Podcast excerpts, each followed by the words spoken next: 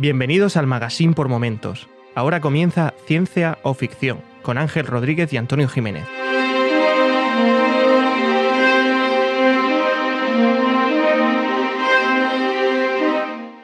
Bienvenidos a Ciencia Ficción, un podcast sobre la ciencia y la tecnología que encontramos en libros, series, películas y básicamente en cualquier plataforma. Yo soy Antonio Jiménez y hoy vuelven a acompañarme, y lo digo en plural, primero el más importante, don Fernando. Hola, ¿qué tal? ¿Qué tal? ¿Cómo estás? Bien, ¿y vosotros? Pues bien, aquí bien, empezando el podcast y tal, aquí en casa, cerrado y de eso. Y también nos acompaña Ángel Rodríguez. Muy buenas, gracias por invitarme. Nada, hombre, un placer, un placer. E-, editor de podcast. Para eso te quiero aquí, no, no, no hay otro motivo realmente. Los becarios sabemos nuestro sitio y yo tengo experiencia en eso. Muy bien. Pues nada, vamos a empezar a hablar hoy. ¿De qué, de qué vamos a hablar hoy, Ángel, becario? Ah, pero el becario tiene que llevar el, la batuta. Lleva vale, la batuta. Vale. Sí, yo estoy para presentar y poco más hoy. y para llevarte lo, los dineros. Eso es. Pues vamos a empezar eh, en este capítulo de confinamiento otra vez. ¿Te acuerdas aquellos días que nos animamos, Antonio, a grabar en, en local? Sí, de, de hecho eh, fue, fue, animarnos y venir una pandemia mundial.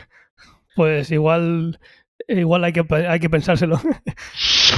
Pues vamos a empezar por el feedback que hemos recibido. Hemos recibido un par. El primero es de Supercoco, arroba Supercoco en Twitter. La última O sería un cero en lugar de, de una O, que nos comentó una crítica en, de Adi Expanse en la, en la cuenta de Twitter. Nos decía que por qué no gustaba eh, esa, serie, si tenía, eh, tenía muchas cosas de, de ciencia que, que, no hacía bien y demás. Y bueno, estuvimos hablando un poquito con él, eh, todo de buen rollo, no llegó la sangre al río, más que nada porque como dijo Fernando, al final es una serie y punto. Y, y nada, le comenté que si quería que se animase a, a, mandarnos un audio, la propuesta sigue ahí y cualquiera que quiera contactar con nosotros, si se anima y quiere mandarnos un audio, pues bienvenido sea. Esto fue una conversación que tuviste por Twitter desde la cuenta de Ciencia Ficción, ¿no? Entiendo. Eso es. Hablaba un poquito sobre que no le gustaba cómo trataban la eh, gravedad artificial. A mí sí es algo que me gusta, porque muchas veces se ve que no están creando, un, no tienen un botón que le dan a, un botón y se crea la gravedad artificial, sino que la provocan acelerando la nave a cierta velocidad y se ve que cuando se para por cualquier cosa se acaba esa gravedad y cositas así que me gustan, pero bueno, al final esto es lo bueno que tiene de criticar pues eso, dónde está, al final es dónde está la ciencia, dónde se convierte en ciencia ficción. Y el debate me pareció bastante interesante y animo a todo el mundo a que a estas cositas que le chirríen o le gusten, que nos las cuente. De hecho, la gravedad también muchas veces simplemente la provocan por lo, por el, en fin, por el calzado que llevan, ¿no? Claro, hay veces que se tienen que poner, por, eh, no tienen manera de crear esa, eh, esa eh, gravedad artificial por aceleración, porque ya digo, no hay ningún botón mágico como pasa en otras series que simplemente pueden manejar la gravedad y crear una gravedad antojo. Aquí tienen que acelerar la nave para simular esa gravedad y cuando eso no puede, pues tiene una pota magnética, si se ve cómo se pasan las herramientas. O sea, creo que esa parte eh, de la serie la cuidan bastante, incluso se ve cuando aceleran mucho que tienen que, pues, tienen que poner cosas para no morderse, se pueden marear, tienen ahí como un líquido que evita que, que, que, eso vaya a más porque están acelerando, no tienen ningún motor warp de curvatura ni nada que en ese universo que les permita viajar más cómodamente, que se le puede sufrir a los pobres. A este paso el podcast va a tener que pasar a llamarse spin-off de, de Expanse o algo así. Podríamos hacer un especial, pero yo creo que juntando todos los, los anteriores ya sale el especial solo. Fernando, ¿qué nos comenta Manu Diemu en, en, Apple Podcast? Bueno, pues nos da una review bastante positiva, por lo que veo. Eh, recomendado 100%, soy un recién llegado al programa, hablan muy bien sobre el tema y me siento muy identificado. Son justo el, las, el tipo de fricadas que comento en mi día a día. Y nos da un saludo. Pues, mira. pues un saludo para él también. Muchas gracias, Man Manu Diemu. Y ya con esta reseña, que ya sabéis que hay ahí una media en Apple Podcast en lugar de 4,5 estamos a 5 estrellas, así que muchas gracias. Os animamos a que siga así y si no es así y tiene que ser un 4, un 3, un 2, un 1 eh, y nos explicáis el por qué para que podamos mejorar, pues igual de bienvenidas son. Guiño, guiño. Guiño, guiño. Perfecto, pues pasamos a que hemos visto o leído recientemente. Perfecto. Yo, ¿Sí? bueno, yo me quedo para el final, ¿vale? La sorpresa. De todas maneras, aunque vosotros estaréis viéndolo en el título, eh, vamos a hablar después del tema principal de literatura de ciencia ficción, eh, conmemorando el, el, Día del Libro, que fue eh, la semana pasada. Ahora estamos grabándolo el día, nunca sé ni qué día vivo, son todos iguales, el día 28 de marzo. Mm -hmm. Y pues eso, vamos a dedicarlo a, a, ese día. Y lo que vamos a hacer es dividir el episodio en dos partes para eh, dedicarle el tiempo que creemos que se merece a todas las obras que os hemos traído, que son muchas y muy buenas. Mm -hmm. ¿Quién empieza? Tú mismo. Empiezo yo, perfecto. Pues yo he visto más Cosmos y genial, más Westworld y no me está gustando mucho. Hay cositas que sí y otras que no. Creo que se están yendo un poco por las ramas de lo que a mí me gustaba. La serie cambia mucho y cuando pasa eso puede que te guste más o puede que te guste menos. A mí no me está gustando. Hay una cosa que le achaco a la ciencia ficción siempre cuando es algo simplemente ciencia ficción y no tiene trasfondo. Y hay algún capítulo de los que he visto en este tiempo que se ve una escena eh, recreándose en la tecnología y en lo guay que es sin llegar a ningún, a, ningún sitio. Al final te das cuenta cuando termina que has visto una escena de tres o cuatro minutos o de cinco y dices, no me han contado nada, simplemente se, están sacando la chorra, dicho así mal y pronto. Simplemente por, sacar tecnología. Eh, ese no es el camino. Si Westworld se está yendo por las ramas con lo lenta, lo lenta, ¿eh? Y lo, lo poco pesada que es, tela, ¿eh? O sea, tela ya no es que se esté yendo por las ramas. Em, a ver, la, serie evoluciona y eso eh, también se tiene que agradecer. No puede ser todas las temporadas iguales porque la primera funcionó bien. Eh, la cosa tiene que cambiar y ahora no tiene nada que ver prácticamente con cómo empezó. Y chapó, eso hay que tener, hay que tener los cuadrados y hay que tener esa, eh, pues eso, esa mente fría de decir vamos a hacer así, pensamos que por aquí va a ser mejor, porque si lo hacen es porque va a ser mejor y va a ser muy diferente y no sabemos si mm. le va a gustar. Por ahí bien, pero sí que esos alar desde vamos a hacer una escena simplemente para mostrar la tecnología y cuando termina dices tú, pues vale, típico, blockbuster como puede ser alguna escena de Too Fast to Furious o algo así, pues por, ese lado no, por el otro lado, pues sí, me gustará más o menos, pero no creo que a nadie le guste estar ahí perdiendo tiempo diciéndome lo guay que, que es lo que me estás enseñando, que no tiene que ver nada con la historia, simplemente, pues eso, a rellenar. Yo es que me imagino a los, a los guionistas de Westworld y tienen que ser un conjunto de personas eh, fumadas eh, alrededor de una mesa y hasta, hasta el culo de tranquilizantes. O sea, no puede ser algo más tranquilo. También he visto el final de Debs, que eh, me pasa igual que con todo lo de, este director, como pasó con Ex Máquina, que cuando termina, no sé si he visto un truño o una obra maestra y necesito reposarlo. Pues simplemente diré eso. Luego también he visto Casas Vanguardistas, que es un documental que hay en Apple TV Plus, y eh, no es ciencia ficción eh, lo que voy a contar, ni mucho menos ese documental, pero en el episodio 9 hablan de la capacidad que tenemos hoy en día de imprimir casas, que alguna vez hemos contado esa capacidad con una impresora 3D para hacer cosas en la luna y demás, y me ha parecido interesante para que lo tenga le pueda echar un vistazo. Son capítulos de estos eh, muy motivadores y muy pues eso, muy personales. Al final eh, la excusa es una casa, un diseño, eh, pero al final es algo muy humano, historia de las personas. Y justamente este episodio 9 va de, esta tecnología, cómo puede ayudar en países en desarrollo a que eh, se democratice la vivienda, algo que ya debería ser democrático, incluso en alguna constitución aparece por ahí, eh, pues que esa tecnología que ya no es ciencia ficción, pero tiene muchas cosas que mejorar, pues cómo está ayudando en países como, como México en este caso. Y me ha parecido curioso traerlo. Me la apunto en la lista, esta, esta me, puede interesar. Y luego he empezado a ver Sense8, eh, ya es hora. Eh, es una serie de ciencia ficción que hay en Netflix desde que empezó Netflix, lo sé. Y la he empezado porque, bueno, ya conseguí, eh, consideré que, era hora. Además, la, voy a ver con mi señora, que además fue idea suya retomarla porque muchas veces lo había dicho. Así que, pues, ya os contaré mis impresiones porque seré el único que no la ha visto, seguramente, del planeta. Está maja, ¿eh? Ah, yo no sé ni de qué estás hablando. no, yo, yo, yo, sé que. Sí, yo sé que tú estás más, estás más allá de todas estas tonterías que, que, vemos nosotros. y por eso me gusta que vengas. Pero bueno, para el populacho que me sigue, pues, pues ahí lo dejo. Pueblo llano. Yo, esta, esta la verdad es que está entretenida. A mí me gustó mucho. De hecho, es de esas series que inexplicablemente Netflix decide cancelar y tú te preguntas, ¿pero qué ha pasado aquí? Sí, parece ser que ahí es cuando se empezó a ver que no le temblaba la mano a cancelar algo eh, si tenía mucho éxito para sacar otra cosa que tuviera éxito y no esperar a que se muriera, ¿no? No sé, yo solamente sé que Netflix no, tiene rumbo. Perfecto, cuéntanos Fernando, ¿qué has visto desde la última vez que hablamos? Pues desde la última vez que hablamos eh, seguí viendo Tale from the Loop. Eh, al final empezó gustándome bastante, sobre todo el segundo y el tercer capítulo. Eh, luego pillé un par de capítulos que me parecieron bastante flojos y de hecho llegué a cierto capítulo eh, que no sé si os acordáis un capítulo de Los Simpson en el que Homer se compra una pistola y para proteger a su familia con, bueno, con una serie de, eventos desternillantes. Sí, me acuerdo, he visto pocos para, lo que suele ser este país, pero, pero ese curiosamente lo he visto. Pues básicamente es el mismo capítulo, pero en vez de comprarse una pistola se compra un robot. Y es una mierda de capítulo, pero como una catedral. O sea, lamentable. Con lo cual ahí dejé de ver la serie. Dije, bueno, hasta aquí hemos llegado, o sea, no, ya no tiene mucho más. Lo que pasa es que luego me dijeron que había eh, el último capítulo cerraba una trama que habían empezado en uno de los capítulos que me gustaba bastante, con lo cual, eh, pues, di un último sprint y acabé de ver la temporada. Entonces, esa trama me gustó bastante. De hecho, yo diría que hay dos o tres capítulos de la primera temporada que son muy buenos. A mí me gustaron mucho. Pero, sin embargo, la otra mitad de la temporada es, no sé, no sé hacia dónde va. Con lo cual, eh, no, puedo recomendarla entera. Pero bueno, eh, yo creo que, aunque solo sea por esos dos capítulos, si puedes ver solo esos dos capítulos, porque además, siendo en plan antología, yo creo que se, se presta bastante bien a ver algún capítulo suelto. Yo creo que esos sí que son interesantes.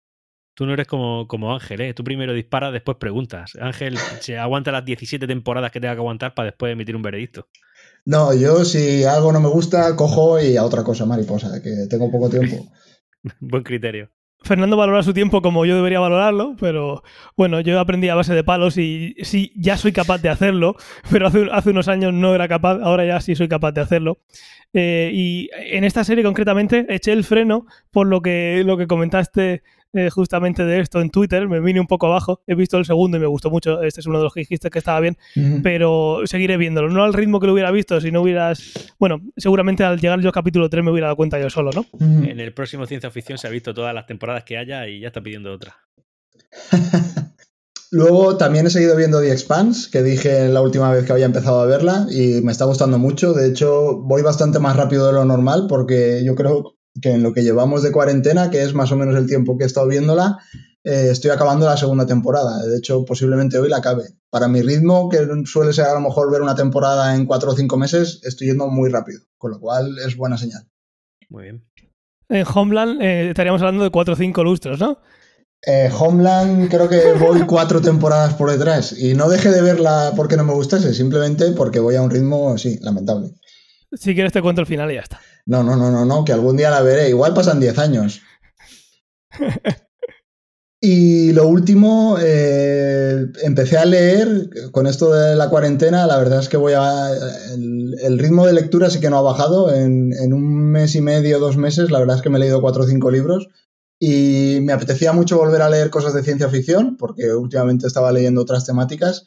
Y empecé una trilogía que se llama, bueno, es la trilogía de Marte, tiene tres libros, Marte rojo, Marte, no sé si el segundo es azul o verde, pero bueno, eh, son rojo, azul y, verde.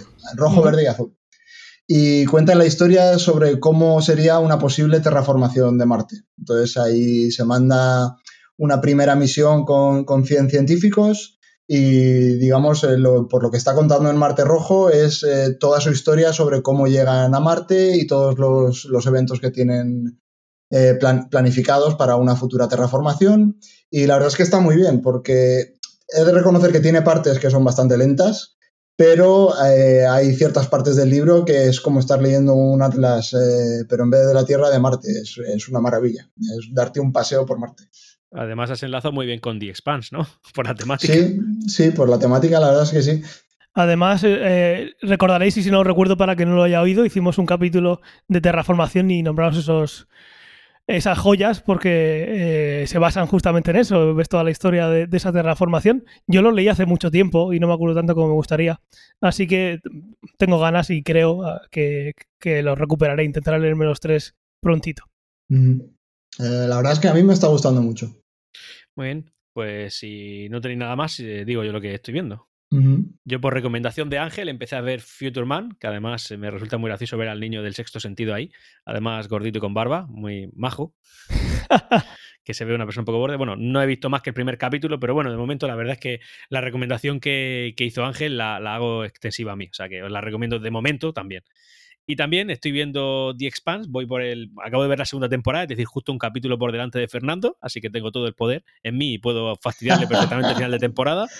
Voy a intentar, voy, a abstenerme de decir nada por no fastidiarle, pero que sepáis que voy solo un capítulo por hoy. empezaré la, tercera temporada y es, la verdad es que es muy progresiva. La primera temporada me pareció incluso un poco aburrida, fue una idea, me, pareció una idea mal ejecutada, pero creo que ha ido mejorando bastante y, aunque, y y creo eh, que con lo que ha mejorado tiene muchísimo recorrido. En teoría, cada temporada es mejor que la anterior, así dijeron, se está cumpliendo y entonces tengo bastante expectativas en la tercera. He de decir que ahí coincido contigo en que cuando yo, a mí también me pasó, cuando empecé la primera temporada, lo que notaba sobre todo era que, no sé, como que el guion, los diálogos incluso, como que no estaban muy bien trabajados. Mm, Pero luego lo que pasa es que la historia te engancha, la, la historia está muy bien. Entonces ahí llega un, llega un momento que empiezas a pasar por alto ciertas cosas, te centras en la historia y ahí yo creo que es una serie súper buena. A mí lo que pasa es que mm, me desanima el ver que una cosa con tanto potencial, como yo que sé, eh, una guerra entre varios mundos y un cinturón de esteroides, es que eso es espectacular. Eh, la Ujú. terraformación de Marte, o sea, es que me parece una idea tan, tan, tan, y me vais a perdonar, cojonuda, que no le sacaban el jugo suficiente. Sí que es verdad que ahora han metido otro componente, que no voy a nombrar porque sería un spoiler en toda regla, y le ha, digamos que le han dado un poquito de sal al asunto, pero, pero le veo muchísimo recorrido, es decir, podría ser espectacular. Sí, a mí me daba la sensación de, esto está feo que lo diga, pero me daba la sensación de ser una serie del canal Sci-Fi.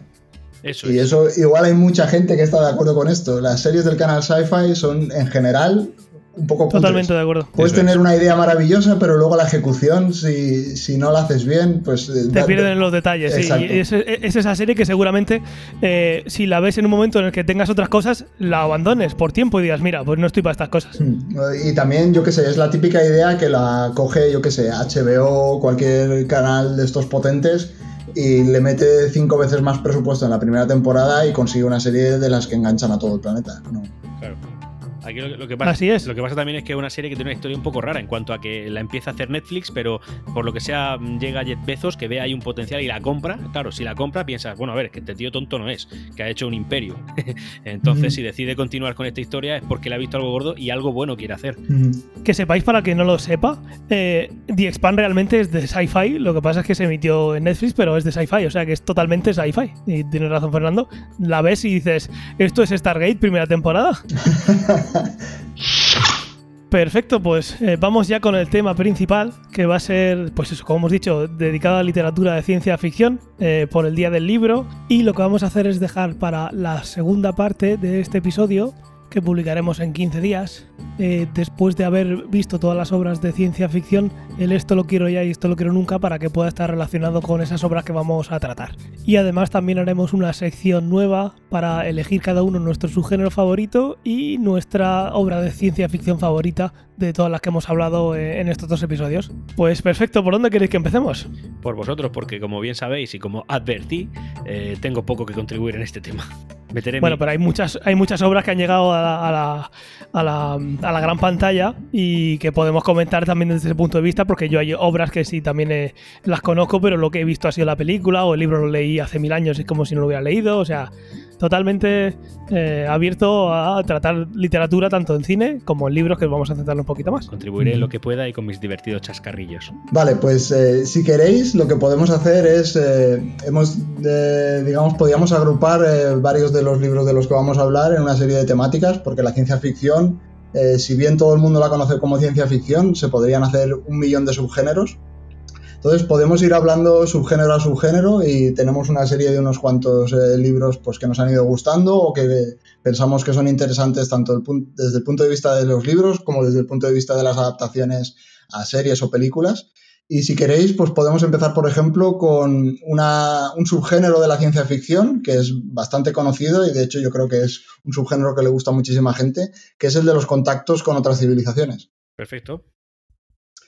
Pues eh, aquí yo tengo apuntados una serie de libros que están realmente están entre mis favoritos. Eh, si queréis podemos empezar, por ejemplo, con eh, la saga de Ender, que es yo creo se hizo una, una película hace no sé tres, cuatro años, quizá alguno más. Bastante, yo creo que fue hubo bastante revuelo. A lo mejor tú la has visto, Antonio. No, no, no la he visto. ¿Se llama igual la película que el libro? Eh, la película se llama El juego de Ender, que es exactamente el mismo nombre que el primer libro de. Bueno, la verdad es que la saga de Ender tiene un montón de libros eh, centrados en varios personajes. Entonces, eh, digamos, la, la saga original se centra en Ender, que es el, digamos, el protagonista de estos libros.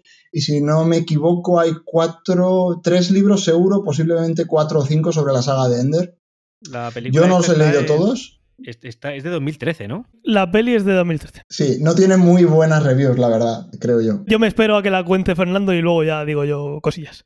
Bueno, pues eh, digamos, el, el juego de Ender eh, cuenta, cu- cuenta una historia, es, es un libro de Orson Scott Card, eh, empezó la saga de Ender en 1985 y de primeras te cuenta, eh, te, plantea un mundo en el que, digamos, eh, los seres humanos han entrado en contacto con una civilización alienígena, pero su primer contacto básicamente es una guerra, con lo cual eh, no han tenido tiempo de establecer un contacto como tal, simplemente están aniquilándose unos a otros.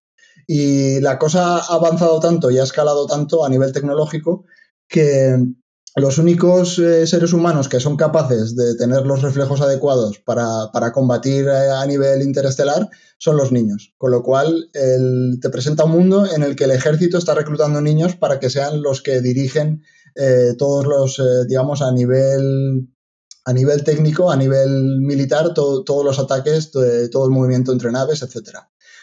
Es una, digamos, un, una presentación eh, muy militarizada, pero en el fondo de lo que trata el libro es, eh, al menos para mí, es sobre cómo, cómo reaccionan dos civilizaciones cuando, se, cuando chocan entre sí.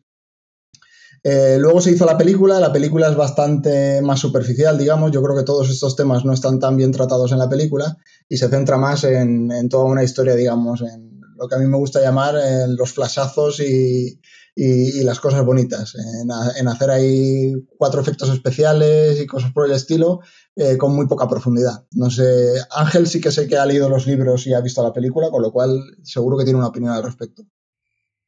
Y es exactamente la misma que la tuya. Me pasa eh, igual que a ti, que es eso. En la película se centra en lo, en lo, superficial y todo lo que a mí me pareció grandioso que trata eh, en el libro, en los libros en general, pero sobre todo en el primero, pues es el que trata la película, pues se ve que se están dejando, eh, puede ser una obra que te guste, pero creo que pierde lo que hace que el juego de Ender, el primer libro, sea lo que, lo que hace que sea, lo grande que a mí me pareció.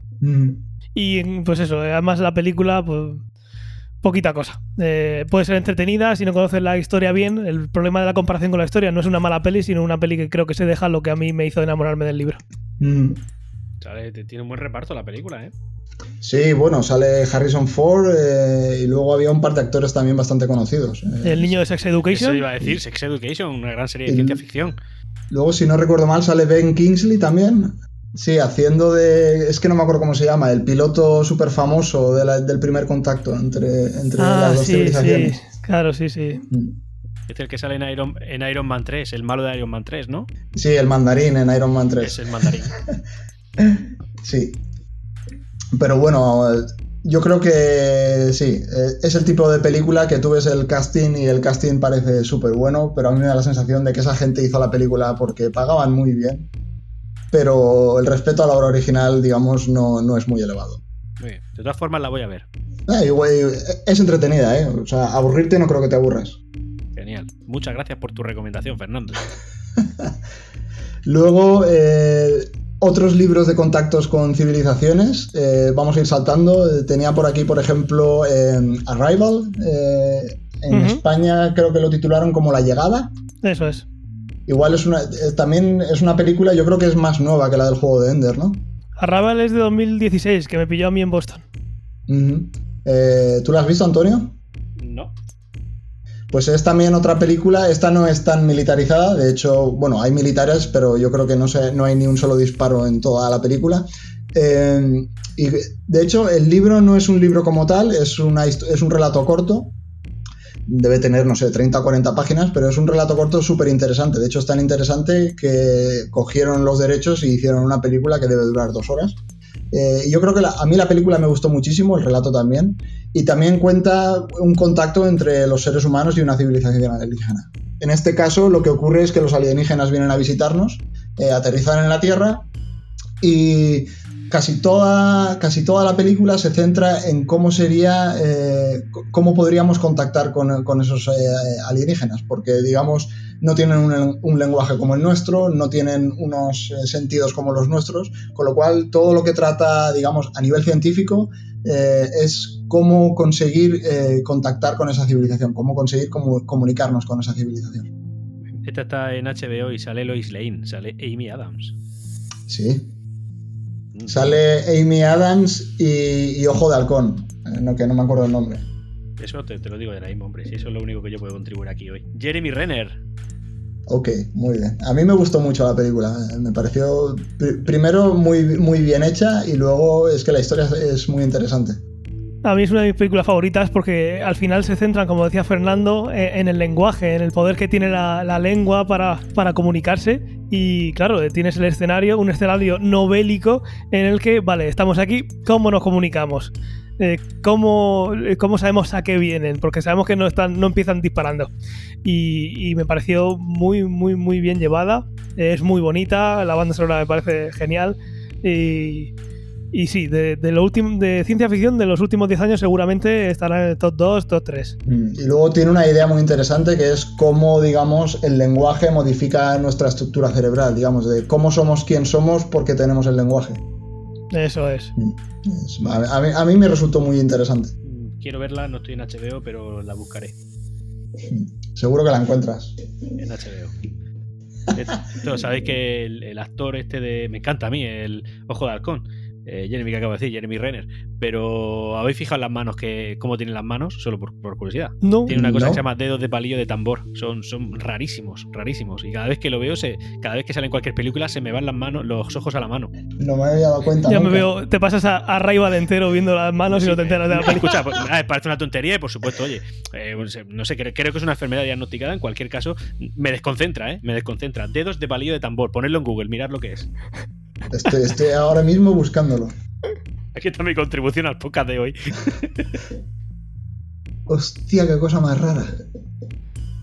Por, supuesto, por, supuesto pondré la imagen en la miniatura de podcast para que podáis disfrutar de esta maravilla. Sí, para que puedan, vomitar, porque vamos. No, hombre, a ver, pobrecito el hombre, ¿no? Entiende. a ver, tampoco es un problema, no es una discapacidad, pero sí que es verdad que, es raro, entonces lo ves y me desconcentra. En cualquier película que sale el hombre, y ojo, Dalcón lo hace súper bien, pero a mí me desconcentra. No volveré a ver a Raiva con los mismos ojos. Bueno, yo no volveré a ver a este actor con los mismos ojos, ahora me fijaré siempre también. os, he fastidiado el podcast entero. Venga, continuamos. Vale, si queréis hablo yo de Contact. Es una novela eh, escrita por eh, Carl Sagan, no sé si os suena, creo que alguna vez ha caído aquí o no. Sí, yo creo que este es famosillo, ¿no? Sí, pues la novela de Contact, de la que luego eh, se hizo una película, en la que él también estuvo involucrado, como no puede ser de otra manera, es una novela que trata sobre lo que podría ser el contacto con una cultura extraterrestre, igual que lo que hemos visto, una cultura inteligente eh, y cómo se vería afectada la, especie humana al conocer que no estamos solos en el universo, lo mismo que hemos estado viendo antes. Eh, en este caso, la protagonista es Eleanor eh, Arroway, eh, que dirige el proyecto Argus del SETI. SETI, que es un proyecto que en, en el universo donde vivimos, en el mundo real, eh, es el proyecto que hemos hablado ya de búsqueda de vida extraterrestre, creado, entre otros, por, por Carl Sagan. Este centro, para que no recuerde, se encarga de mapear el cielo. Antonio nos contó hace unos capítulos una noticia de que habían dejado de compartir con los usuarios esa capacidad de poder minar los datos cada uno de nosotros para ayudarles porque ya habían minado todo lo que querían.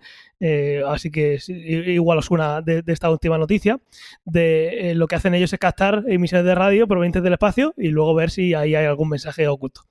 Eh, en esta novela eh, lo que pasa es que un día eh, los radiotelescopios del SETI captan una supuesta eh, señal compuesta por una serie de números primos, que parece que eso no puede ser de ninguna manera algo creado por una fuente natural, tiene que ser algo artificial, tiene que ser una evidencia de vida extraterrestre. Y además la señal contiene instrucciones para construir una compleja máquina. Una vez construida, eh, lo que eh, se supone que va a hacer esto es poder contactar con ellos y de eso va el argumento y hasta ahí voy a leer. Y de eso va también la película que eh, no sé si tú Fernando imagino que la habrás visto y el libro lo has leído o no. Yo estoy releyéndolo lo conté hace unas semanas y estoy releyéndolo nuevo porque lo leí no hace mucho pero estas cosas de vez en cuando me gusta volver a ellas.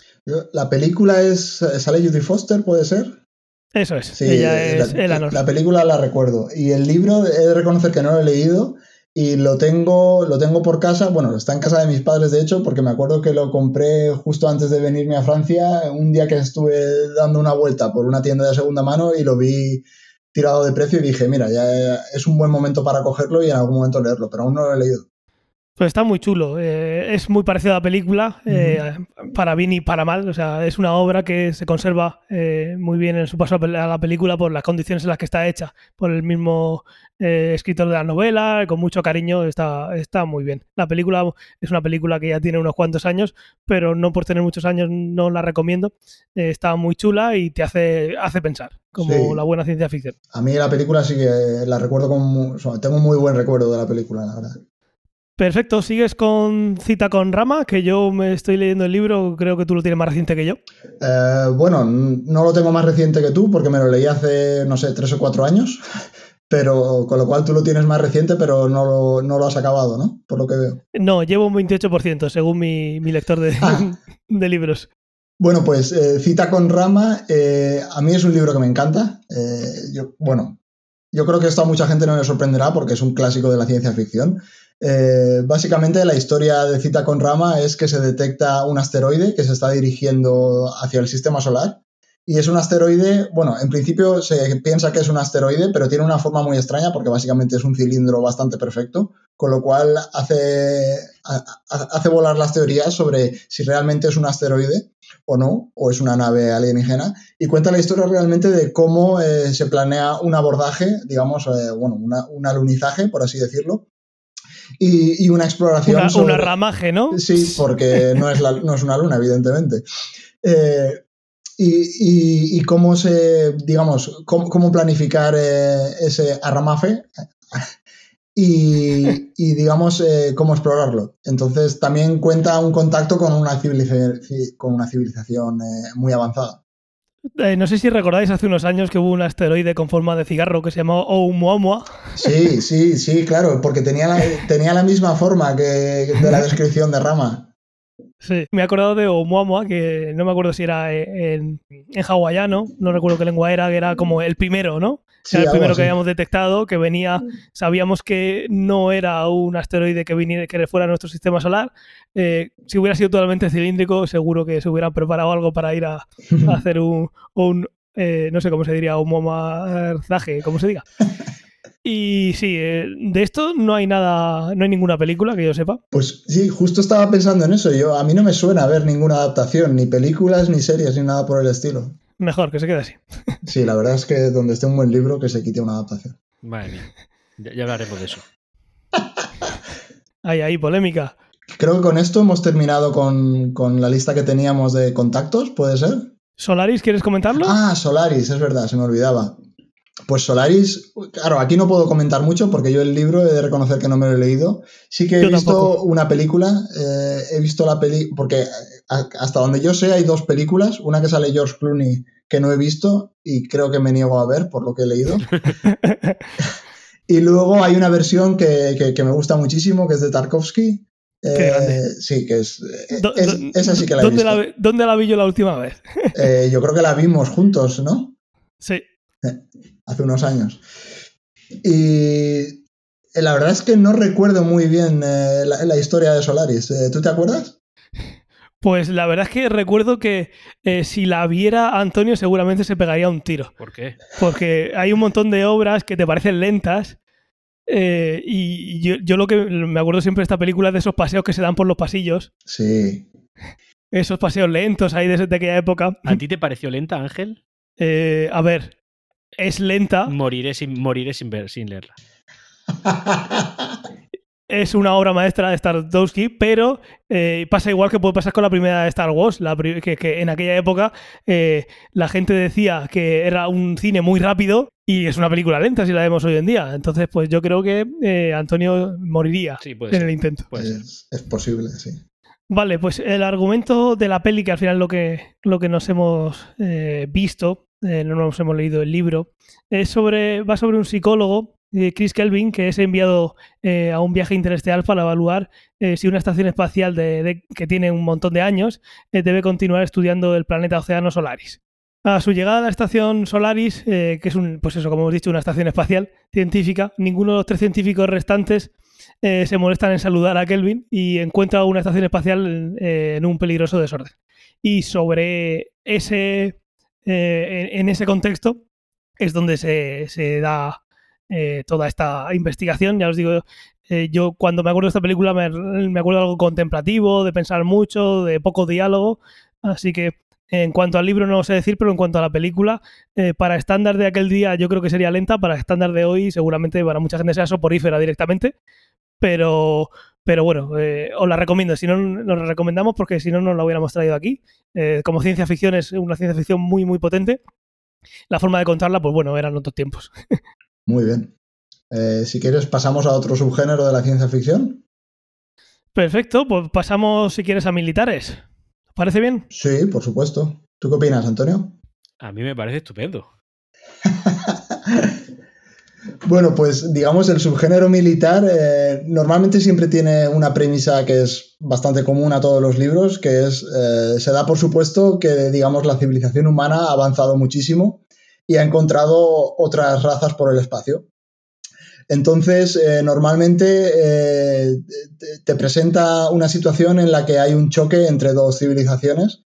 Eh, suele ser una la terrestre y otra cualquier civilización alienígena, y están peleando bien sea por recursos que hay en otros planetas o por el simple hecho de expandirse a otros planetas habitables. Cuando hay dos civilizaciones que, eh, pueden coexistir en el mismo planeta y, quieren el planeta para, solo para ellas, pues eh, hay una serie de conflictos bélicos en este caso. Entonces, eh, digamos, los puntos comunes que suelen tener todos estos libros es que hay una tecnología tremendamente avanzada. Primero, porque se puede colonizar otros planetas, se puede viajar por el espacio a, voluntad. Y segundo, digamos, hay unos avances científicos que han, promovido unos avances bestiales en el ámbito militar pues hay una serie, digamos, de armas hiperpotentes, exoarmaduras, este tipo de cosas que posiblemente la gente esté acostumbrada a ver en, series de ciencia ficción o en películas. Entonces, yo aquí había apuntado tres libros que me gustan muchísimo. Eh, mm, al menos uno de ellos tiene una adaptación al cine. Eh, yo creo que podíamos empezar por ahí. Eh, el libro en castellano se llamaba Las Brigadas del Espacio. El, título original es Starship Troopers, de Robert Heinlein.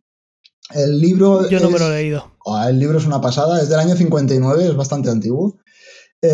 y lo que te presenta es, digamos, una sociedad en la que solo eres considerado un ciudadano, con lo cual solo tienes una serie de derechos que a día de hoy nos parecen fundamentales, como votar, por ejemplo, eh, si, formas parte activa del ejército. Parte activa ya, ya, bien sea porque trabajas para el ejército, en, digamos, aunque seas un civil, o parte activa eh, siendo, digamos, un soldado.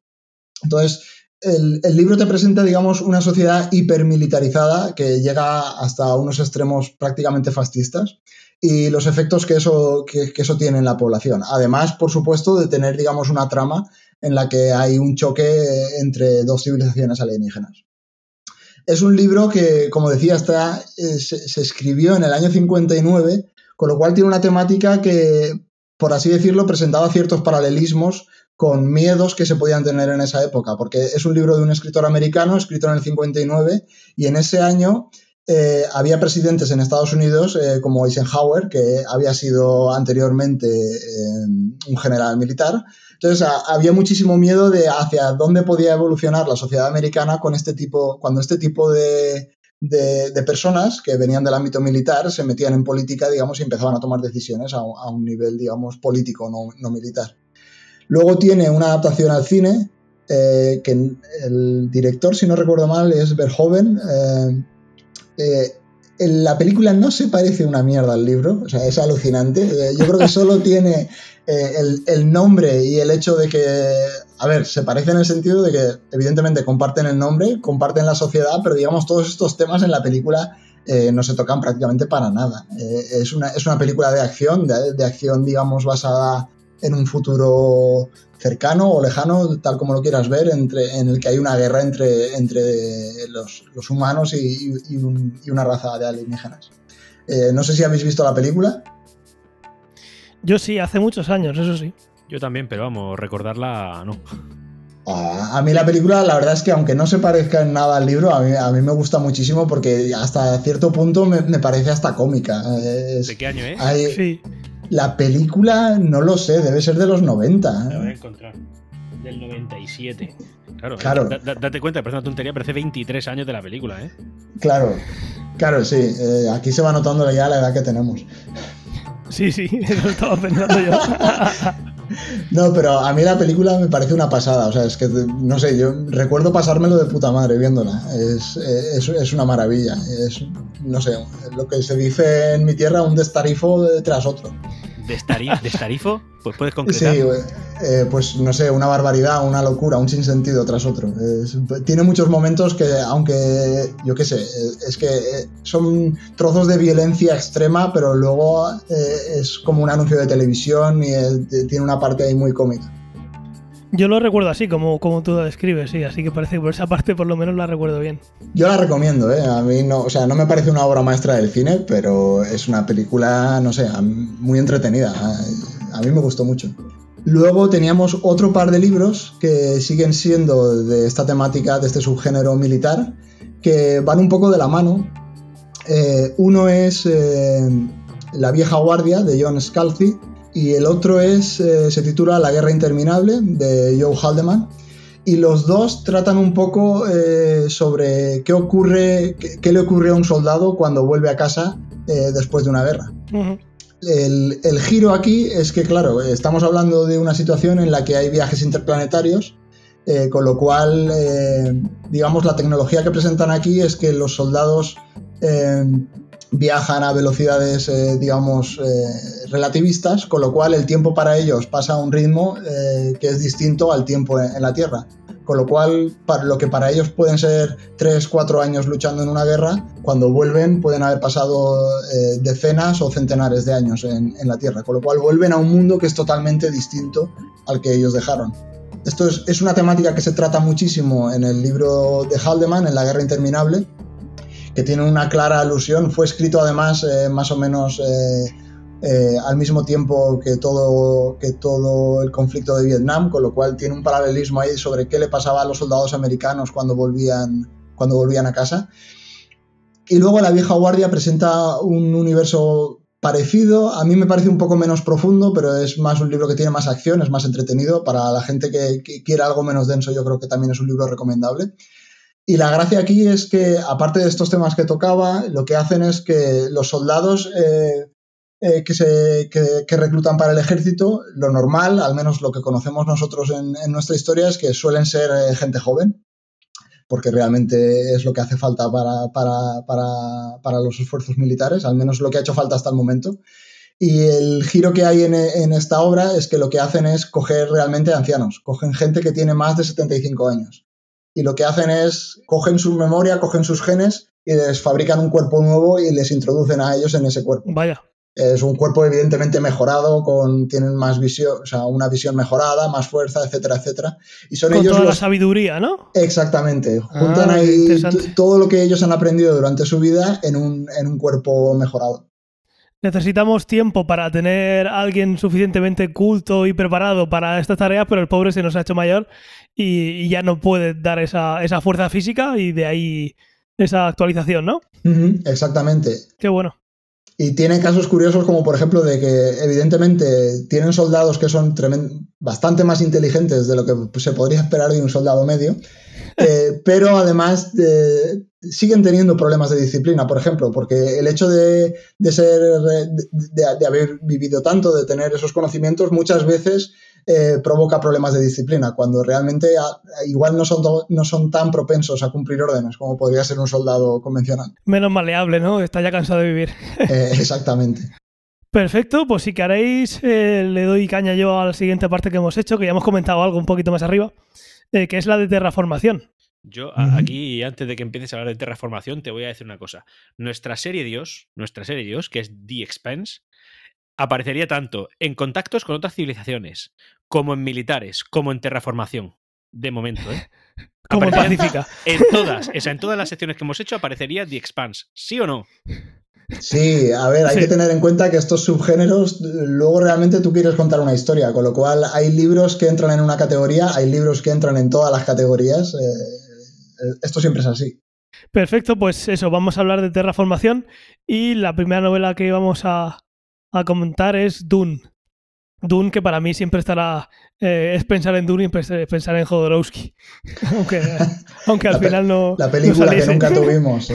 la película que nunca tuvimos. Sí. Pero bueno, eh, Dune es una novela eh, escrita por Frank Herbert, eh, es de del 65, de 1965, y que fue un éxito rotundo. Igual que todas las demás que hemos dicho, o la mayoría, si no todas, tuvo, ganó el premio Hugo y el premio Nebula, que son esos esas obras que cada año se da un premio a una novela que si hoy igual te da un poquito así, igual dentro de unos años eh, va a ganar. Y, es lo que pasa hoy en día, que miramos hacia atrás y vemos que esos premios son, son una maravilla, por lo menos yo lo veo así. Ujú. Y Doom, eh, bueno, que como tiene una película, e iba a, hacer- a ver una película de Jodorowsky, que eso iba a ser un- bueno, una película o un circo, no sé lo que iba a ser eso. iba a Una ser un disparate. sí. Hay un documental muy bueno que recomiendo a la gente. El- se llama eh, el, el Doom de Jodorowsky, ¿no? Sí, algo así. Sí, exacto. Jod- exactamente. Y ahí se puede ver lo, lo que hubiera sido. Y bueno, luego tenemos la otra obra de. que no recuerdo nunca el nombre de este actor, el de Twin Peaks. Kyle Mac- MacLachlan, ¿no? McLachlan, o Mac... sí. Vale, pues sí, el protagonista es Clyde MacLachlan. Yo lo último que lo he visto ha sido en, en una serie que no hemos comentado aquí nunca, pero que también está en todos los géneros, que es Los Agentes de S.H.I.E.L.D., que dentro de poquitos días vuelve. Y aquí la, la última obra que lo he visto a este actor, que es un actor muy bueno desde mi punto de vista, es, es en Los Agentes de S.H.I.E.L.D. Un día haremos un especial solo para eso y pasará como Expans, tiene de todo. Pero solo lo habrás El- visto tú. No, yo también la he visto. Ag- agentes de S.H.I.E.L.D., eh, seguro- o sea, Agentes de S.H.I.E.L.D. la ha visto mucha más gente de la que te pensarías y mucha menos gente de la que debiera. Pero Hombre. la culpa son los primeros 16 capítulos que son Los soporíferos. primeros Hostia, 16 sí. capítulos, pero tú eres consciente de lo que estás diciendo. 16. El- soy, soy consciente, pero luego, cuando llegó el 16, empezó la trama a juntarse eh, prácticamente en, tiempo, en paralelo con lo que estaba pasando en la película de Capitán América, en esas obras que tanto te gustan, y ahí ya van todo en paralelo y es una maravilla. Me estás pidiendo Es- un, acto, un acto de fe brutal. O sea, me estás pidiendo pero un salto me- al vacío. Pero esa, luego serie, te... esa serie es el pegamento del- de todo el universo Marvel en, en el cine. O sea, eh, No sé, no sé. Es todo está, conectado a través de esa serie. A, a mí me gusta muchísimo. sí. Me ponéis en un compromiso. Yo, yo, viendo lo que he visto ya, que va, no sé si esta última va a ser la séptima, que ya va a terminar, creo que ya van siete, no me arrepiento de nada de haber visto esos 16 porque es una maravilla. Y Sí. bueno, después de este off topic, que, que no tanto, pero bueno, eh, te recomiendo que la veas, Antonio.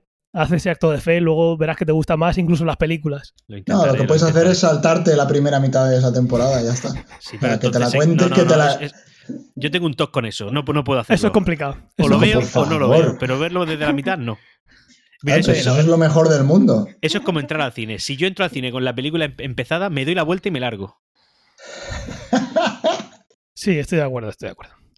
Bueno, pues volvemos a, a Doom y es en el mundo de Doom, eh, bueno, la primera parte de una planeada tetralogía que, que se que luego se publicó más adelante. Yo me he leído el primero, eh, todas las demás cosillas que hay no me las he leído. La historia comienza eh, hace, eh, comenzaría hace, joder, a ver si lo digo. La historia comienza en el futuro, eh, dentro de unos más de 10.000 años, en nuestra galaxia, en un gran imperio galáctico de eh, una estructura feudal. El imperio se divide en casi feudos o señoríos eh, que son controlados por familias nobles, conocidas como las grandes casas, que se agrupan en un gran consejo y eh, dentro de ese, digamos, de esa formación, la clave de, esto, digamos que viene por el comercio y la estabilidad del imperio que, si no recuerdo mal, es todo por la especia, ¿no? Por la melange. Sí, exactamente. Hay un planeta llamado Arrakis. Arrakis, Eh, sí, como que aquel se- servidor que había, ¿no? De página sí. web o algo así.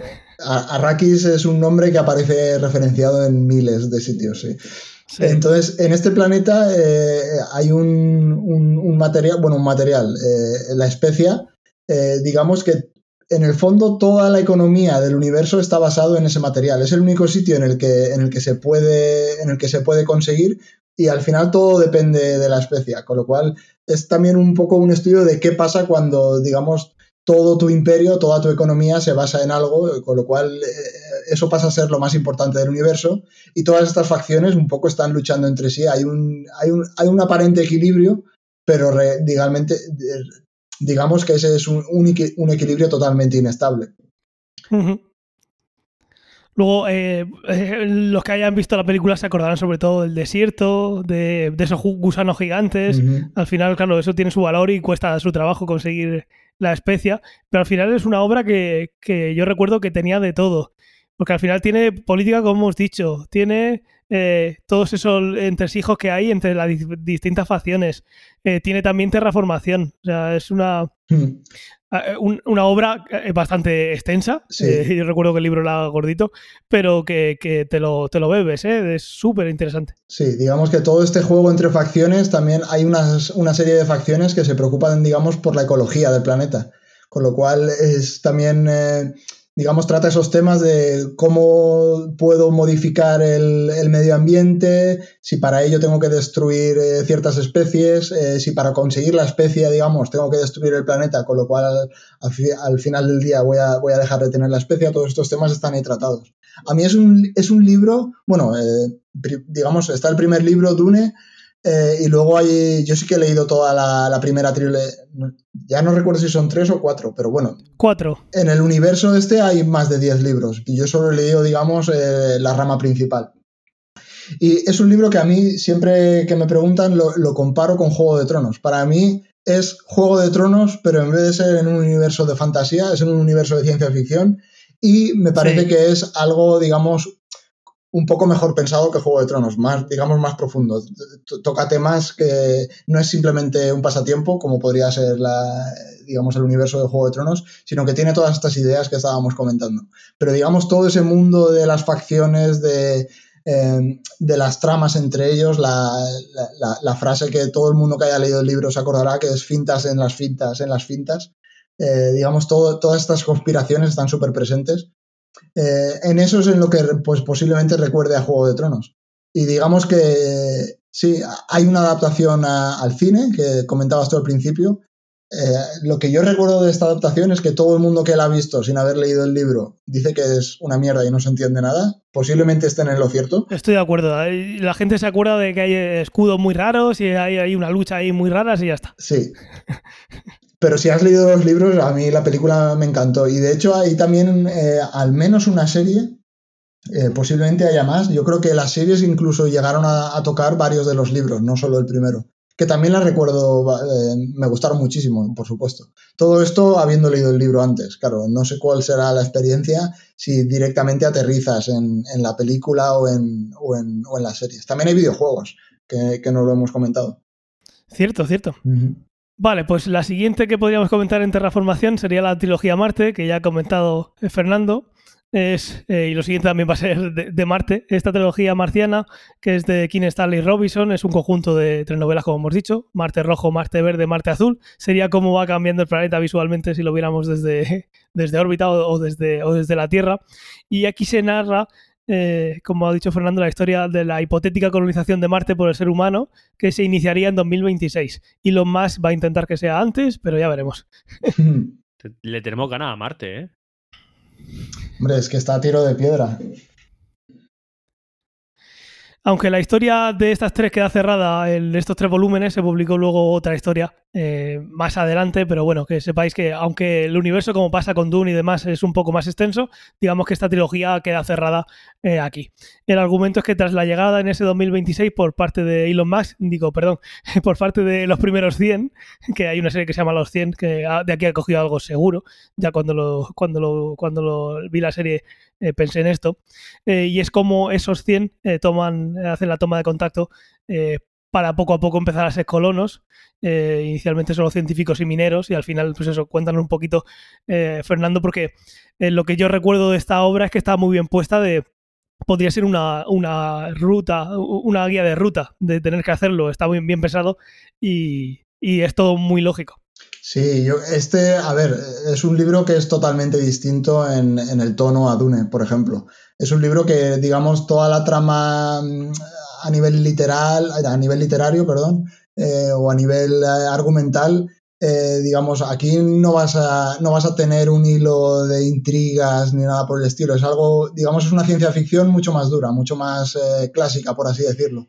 Está muy bien fundamentada a nivel científico eh, y hay momentos, es lo que comentaba al principio, que parece que estés leyendo un libro sobre la geología eh, marciana. Entonces, es un libro, digamos, eh, en el que aprendes un montón y en el que te hace pensar muchísimo, pero no es un libro asequible en cuanto al nivel de la trama, porque, digamos, la trama es algo, por así decirlo, accesorio a, a la ciencia en este caso. Pues sí, sí. Muy, muy recomendable.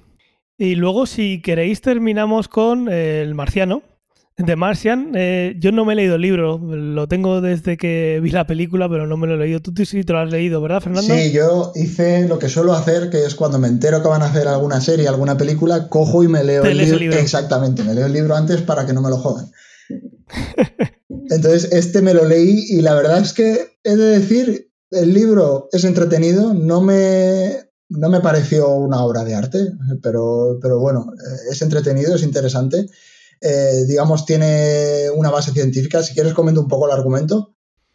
Sí, y, luego también eh, pensar que, sobre todo los que hemos visto la película, la hemos puesto dentro de terraformación, por cosas que si habéis visto la película sabréis, no es terraformación a escala planetaria, pero bueno, había que ponerlo en un sitio, se podría poner en viajes espaciales o lo que sea, pero, pero bueno, eh, los que habéis visto la película sabéis por qué la hemos puesto aquí. Sí, claro, eh, digamos la película, igual que el libro, empieza, enseguida empieza, te pone en situación de que estáis, hay una, una, una misión a Marte de reconocimiento y algo sale mal, con lo cual tienen que salir pitando pero un, miembro de, la misión se queda atrapado y no puede volver a la Tierra. Con lo cual todo, todo el libro toda y toda la película, eh, porque es, la historia básicamente es la misma, es una adaptación bastante fiel, eh, consiste en cómo sobrevivir en Marte. Entonces hay una parte muy importante de botánica, de biología, de cómo conseguir alimento, eh, luego una, cómo conseguir comunicación entre la Tierra y Marte, etc. La verdad es que a mí eh, el libro no me disgustó, tampoco me pareció una maravilla, pero bueno, era interesante, era un libro bastante ameno, además, eh, fácil de leer, se lee bastante rápido. Y la película me pareció una adaptación buena, sin más, también bastante entretenida. Te puede gustar más, te puede gustar menos, sale Matt Damon, hay mucha gente eh, a favor, mucha gente en contra posiblemente, pero bueno. Sobre todo después de ver Interestelar. Sí, sobre Hay gente que aquello le dolió mucho. ¿Tú lo has visto, Antonio? Yo no. Esa es mi contribución, no, no la he visto. pues esta, esta película segurísimo que, te gusta. Vale, de acuerdo, pues la voy a buscar. Eh, vas a ver si te tienes que pedir a la cigüeña o, está en una de tus suscripciones. Exactamente. Y también, a ver, tengo que decir que estoy cohibido porque es que respiro un poquito y Ángel se me queja. Entonces estoy aquí muteado y, y nervioso. Sí, es que mientras que no habla hace ruido. Y hoy está hablando muy poco y haciendo mucho pero ruido. Pero con ruido puede ser, no sé, respirar, el aleteo de un mosquito, ese tipo de ruido. sea la fuente sea la que sea, eh, eh, mis auriculares lo están detectando y no son muy, muy allá. Los ¿eh? pensamientos, no sé, cosas así. No, esa, esa, es, el canal de pensamiento siempre está plana, esa, esa onda no se ve subir. Correcto. Perfecto, pues como tenemos un montón de, obras de ciencia ficción, como podéis estar viendo, hemos eh, y os hemos dicho antes, lo vamos a dividir en dos partes. Vamos a, parar aquí. En el siguiente capítulo, en 15 días, hablaremos de ciencia ficción en el que no implique viajes espaciales, de robótica, de cyberpunk, y ya os contaremos eh, más cositas como nuestro subgénero favorito o nuestros títulos favoritos y eh, os contaremos, como hemos dicho antes, el esto lo quiero ya y esto lo quiero nunca relacionado con toda esta eh, amalgama de obras tan buenas que, estamos teniendo. Pues nada, chicos, nos, nos escuchamos en 15 días. Hasta dentro de 15 días. Perfecto, nos vemos.